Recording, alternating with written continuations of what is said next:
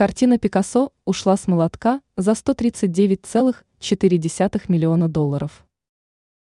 С молотка ушла картина одного из величайших художников всех времен и народов Пабло Пикассо.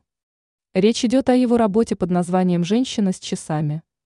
Ее продали посредством торгов на аукционе за 139,364 миллиона долларов. Об этом информирует агентство ТАСС со ссылкой на заявление аукционного дома Сатаби С. Отмечается, что на этой картине художник изобразил свою возлюбленную Марию Терезу Вальтер с наручными часами.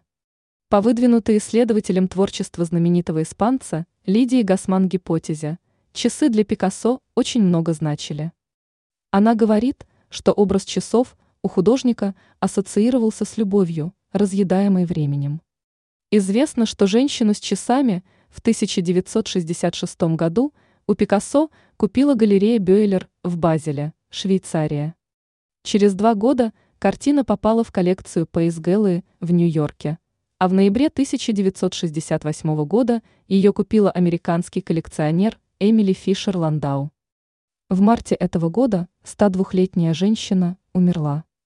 Право на продажу части ее коллекции, порядка 120 работ, стоимостью около 400 миллионов долларов, получил Сатаби С.